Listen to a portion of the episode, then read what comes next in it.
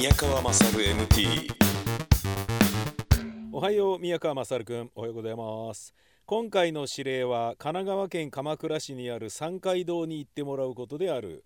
この三階堂は一見普通のお土産屋さんに見えるのに、えー中には多種多様な武器のレプリカを売っているお店。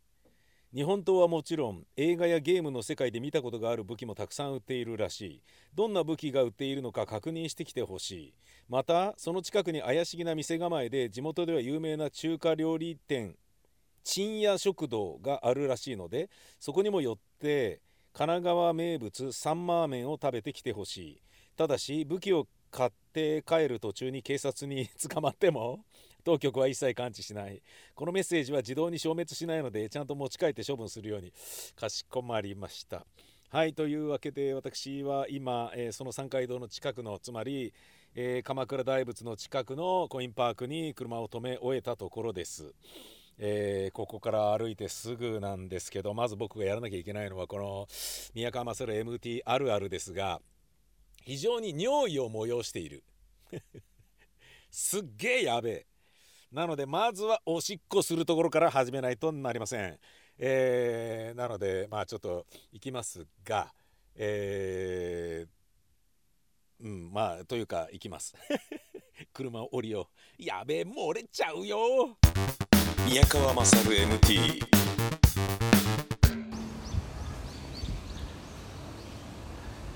えー鎌倉の大仏様のとこに来ました。これでもお金かかるんだよな。お金かかるので大仏は見ません。ちなみにいくらかかるのか見てみようじゃないか。大仏様ここから入ってくるのね。うん。一部。買い物300円。ああ300円か、まあ、払ってもいいけどケチるね、えーなぜならそんなに見たいわけではないからです。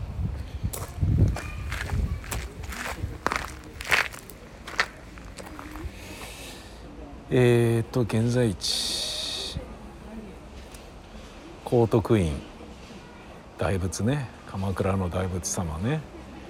あこの大仏様のすぐ近くに三階という、まあ、今回の指令が、うん、かなりニッチですよねこの指令ね。いつもね思うことですけど。えー今あの観光案内図があるんですけど鎌倉駅から鎌倉文学館銭洗弁天あー葛原岡神社。あやっぱいっぱいあるんだな。極楽寺とかね。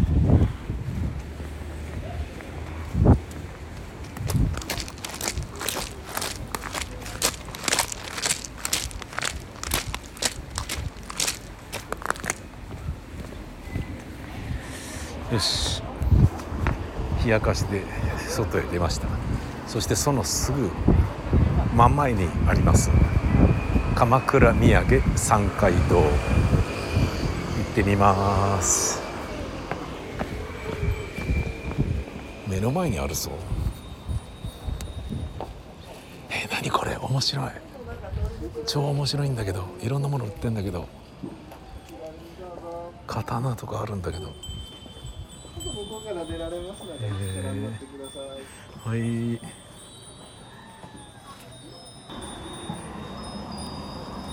あ手裏剣。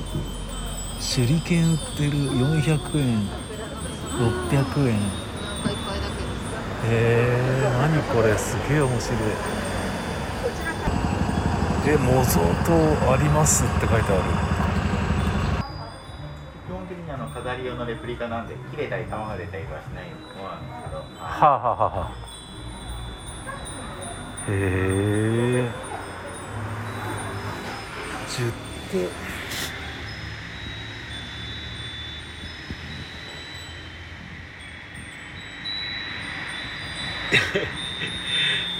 手が売ってる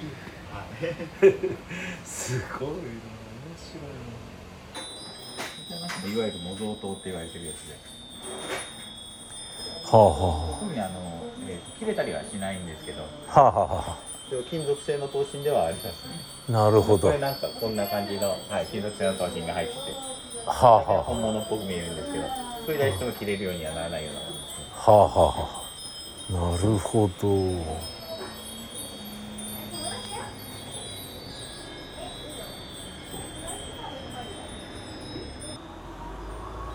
この武器は、はい。えっと大仏さんとは何も関係ないですか？関係ないです。あ関係ないですよね。関係ないです。なるほど。模造刀とかそういうのなんか昔からこういうあの割とお土産屋さんって扱ってたりする。はあ、はあはああと鎌倉ってあの、えっとそこにありますけど、えっと正宗さんっていう、はい、東証の、ははいが有名なところでもあるんで、あ、はいははい昔から美術刀剣と模造刀っていうのは結構お土産屋さんで扱ってたりしたあっていうのがなるほどありますね。はいいはい。はあはあはあであの斧とかああいう西洋剣は今の代の社長が好きなんではあはあ。はあ扱ってるだけ。で、あはそういうことなんい、ですね。そんな感じだったりします。なるほど。そうでしたか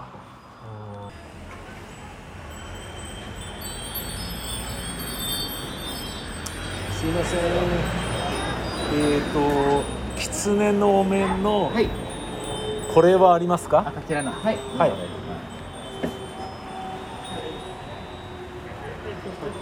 はい。それを一つとえっ、と大仏焼きのえー、こちらが、はい、えっとですね、16個入りと、こちらが9個入りですね。大仏焼きの大きい方一つください、以上で。ははい。はい。以上で。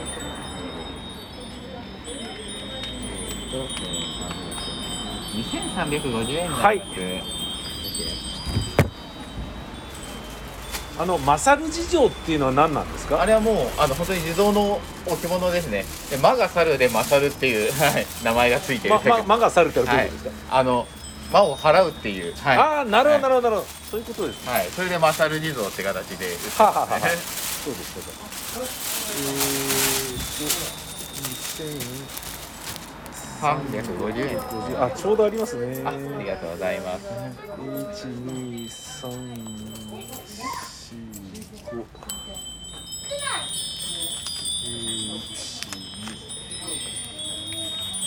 えーっと、2000と、えー、あ、三百五十ですね。はい。助かります。あ。で、レシートもらっていいですか？あ、よし紹介しますんで。あ、はい、お願いします。え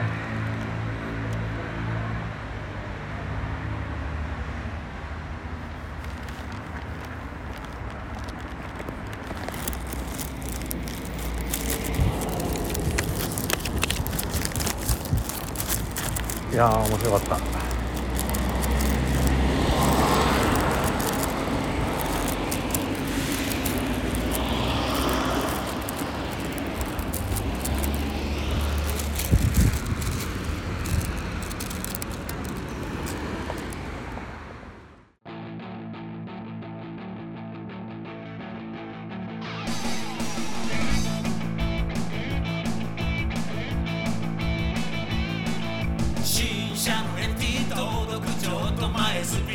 ピード違反150日目で食らわって罰金払い込むメントリにならずよかったと思えないブルーなサマータイムその日を境に自転車付き土松並んで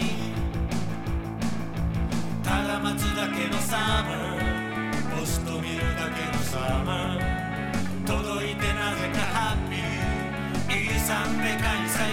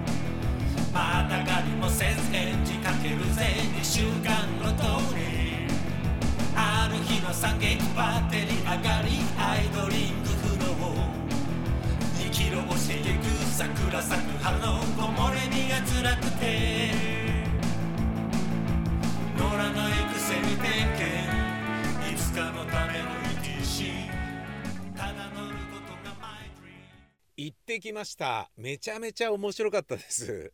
あのいろんなことが。あのいろんなことがっていうのはあのまず土産物屋さんなのに武器が売ってるっていうことがまず面白いんですよね。でそれがなんかたくさんの土産物屋さんが並んでいるところの一角にある一つの土産物屋さんに武器が実は売ってるよっていうんであればなんかまあ数ある土産物屋さんの中の個性だからわかるんだけどつまり、まあ、神田の神保町という東京の古本屋さん街に、えーシナリオや戯曲専門の古書店っていうのがあったりするんですね。でそれはすごい個性としていいじゃないですか。あとはあのグラビアアイドルとかじゃなくて、まあ、芸能人の、えー写真集の専門の、えー古本屋さんとかねあるのはそういうような個性としてわかるじゃないですか。つまりそれだけ数多く古本屋さんがある中で、えー個性を、えーキラキラね光らせているものっていうのはわかるんですよ。でそういうふうにお土産屋さんの中であここはなんか普通のお土産屋さんと違うなと武器とか売ってるよ面白いよって言うんであればまだわかるんだけどそんなことないんですよ。その鎌倉の大仏様の目の前にあるんですよ。大仏様を出たところにあるもうね唯一と言っていいほどの土産物屋なんですよ。もうそこしかないだろうってもう出たらそこだろっていうだって出たとこにバス停があるでしょそのバス停のところにありますからねその三階堂、えー山海道ねはえーってここでこんなに武器売ってる意味あんのみたいな。大仏様関係ないよね。僕聞いたけど関係ありませんねって言ってたね。何なのこれみたいな。なんでここでやってんだよって。もっとなんかいやまあそうか。だからそこに住んでるからそこが土地だからっていうことなんだろうな。他にねわざわざこう場所借りたりねテナント借りたりしてそういうのをやろうっていうほどのなんかね商売っ気というか山っ気はないんだろうね。うん、だからこれ別に勝負に出てるわけでもなくてまあそのね土地が自分地だから、まあ、もしくはそのね一連の土地が自分地で、まあ、他の不動産収入で食ってるから ここの土産物屋は適当にね一番美味しいところは自分のとこでやろうぜみたいな感じになってんだけどで もっとなんかうまいことやら絶対儲けられるはずなのにしょうもない武器とか売って関係ないんだよね。もうびっくりしちゃう。うん、もうそういう意味合いでも面白かったですね。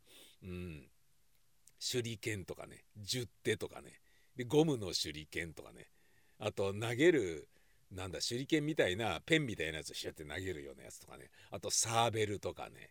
あのもうリンクの冒険とかゼルダの伝説とかに出てくるようなものばっかり、うん、斧とかね。うわーこれ何？っつっていっぱいかかってんだよね。すごかった面白かった。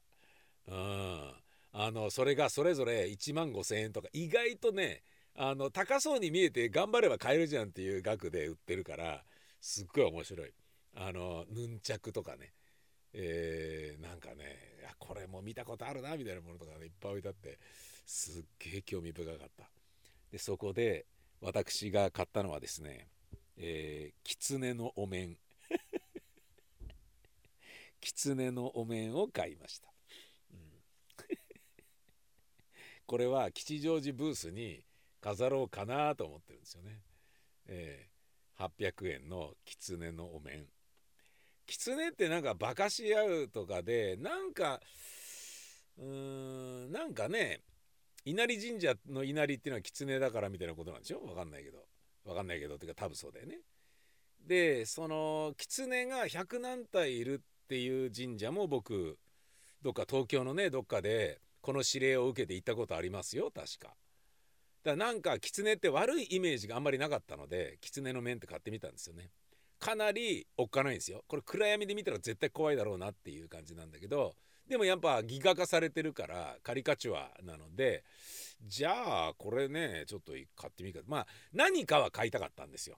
だけどゴムの手裏剣買ってもしょうがねえしさ10手買ってもしょうがないじゃんで刀買ってもいよいよ何がやりたいんだか分かんないじゃんまあ床の間に刀飾るっていうのもありだとは思うよ俺の父親そういうことやってたよ。あのね敵が来ても大丈夫なようにとかって言って なんだかなっていう感じなんだけど。まあでもそれをねなんだかなっていうのはこれね、えー平和ボケっていうねちょっとどぎつい今の日本を揶揄するねあのことにもつながっちゃうかもしれませんけど、うん、ところではあるからね。まあ暴漢はいつどこにねどういう風に入ってきたっておかしくはないわけで日本はねあまりにもね治安が良すぎるっていうことがあるわから。わけだからね。いやその治安が良すぎるで言うとさイニエスタに続いてねセルヒオ・ブスケツっていうね今のラ・ロハのスペイン代表のキャプテンもなんかね日本考えるんじゃないの？イニエスタがいるんだからみたいな感じになっちゃってえマジで？みたいな。ちょっとそれワクワクなんだけどっていう。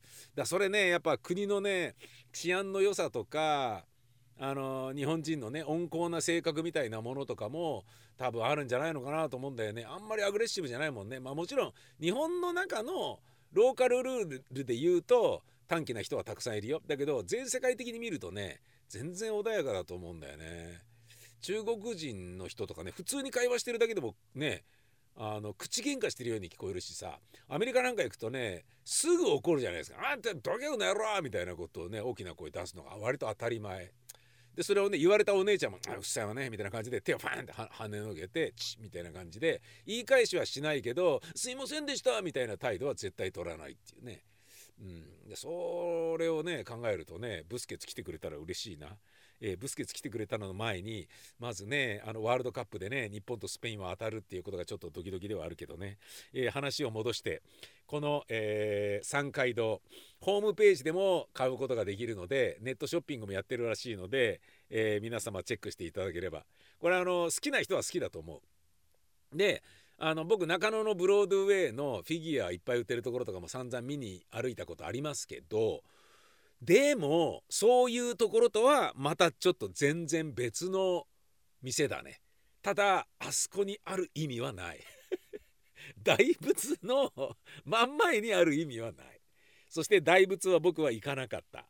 ええあのーこのねコロナ禍によって寺に行くとか神社に行くとかっていう指令が結構増えましたよ。それしょうがない。ご飯食べられないからね。お店入ってっていうことはできないから。だけどそれをねなんか行けば行くほど俺別に信心深いわけでもないんだけどなって仏教徒でもないんだけどなとかっていうのがなんかね申し訳ない気持ちで自分の中でねあったのでうんなんかね今日は行かなかったですね。ええ。そんな冷やかして行かなくてもいいやみたいな感じもあってね。行ったら行ったであでかいとかいろいろ思うんだろうけれどさ、うん、で、えーそのね大仏の前の三階堂行ってその三階堂の道挟んだ向かいにあるまあ大仏と三階堂は並んでるんですよ。で間に間っていうか道があってえー三階堂の道の向かい側にある蕎麦屋がとわりそばとわりそば最近食ってねえなと思って行こうと思って行ったんですよね。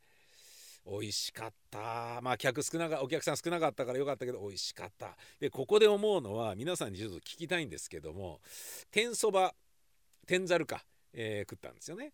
でまあエビ天の尻尾僕は食べるんですけど以前はなぜかエビフライの尻尾は食べるけどエビ天の尻尾は残すっていう時期があったんですよ。今はもうどっちも食べるようになったんですね。これなんで天ぷら残したくなるんでしょうね。エビフライは食べるのに。これなんでなんでしょうね。自分の中でちょっとわからなかったですね。そしてえー蕎麦湯問題についてちょっと僕はここで物申したい、えーおちょこに入って、えーめんつゆがね来る場合はしょうがないと思うんですけど普通はとっくりに入ってとっくりからジョボジョボって付け足すことができるじゃないですか。とっくりからチョコにそばチョコにねそばつゆを出してでそこにつけて食うわけじゃないですか。で今日食べたところはとっくりは来ないでそばチョコにそばつゆがもうすでに最初から入ってる状態で来たんですね。でまあ美味しかったんですよ。でまあとわりそばだから、まあ、お客さんもしよろしかったら最初ねそばつゆつけずにお塩だけでお蕎麦いただいてみてください。あの食べてみてください。って言われてああなるほど。やっぱ言うよねそういうことをね。つって腕に自信がある店は言うよね。みたいな感じで思うから俺その通り食ってみたらあうまいと。やっぱこれそばのね味がちゃんとするよと。まあそばつゆつけちゃうとね完全にねあのもうねあのめんつゆの味になっちゃうからねお蕎麦なんつうものはね。まあだけどそばのねやっぱ醍醐味って言ったらねあのズルズルっとね音を立てて食うというね。音を立てないと行儀が悪い食べ物ですからねそんなの世界でも珍しいと思うよね。でそれを、えー食べてねあの塩で食ってうまいなと思ってでそばをねズルズルってそばつゆにつけて食べるんだけどで食べ終わった後にめんつゆ来るあめんつゆじゃねえそば湯が来るよね。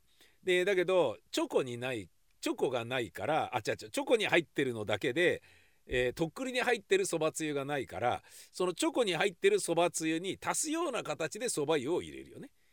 でまず満タンになった状態でグビグビ飲むよね。だけどもっと飲みたいからある程度飲んだところでもう一回そば湯を足すよね。でも飲むよね。で美味しいからもう一回なくなってきたけどまだ残ってるところでそば湯足すよね。でこのどんどん薄くなっていくそば湯を飲むっていうのはこれ合ってんの？俺。ダサいの？これ。ね何度も何度も薄めながらそば湯飲むのってダサいの普通さとっくりがあれば飲んじゃった後にもう一回ねそばつゆをとっくりから入れてでそんでまたそば湯を入れるっていうのが僕の中ではそば食った後のお楽しみデザートみたいなものだったわけよ。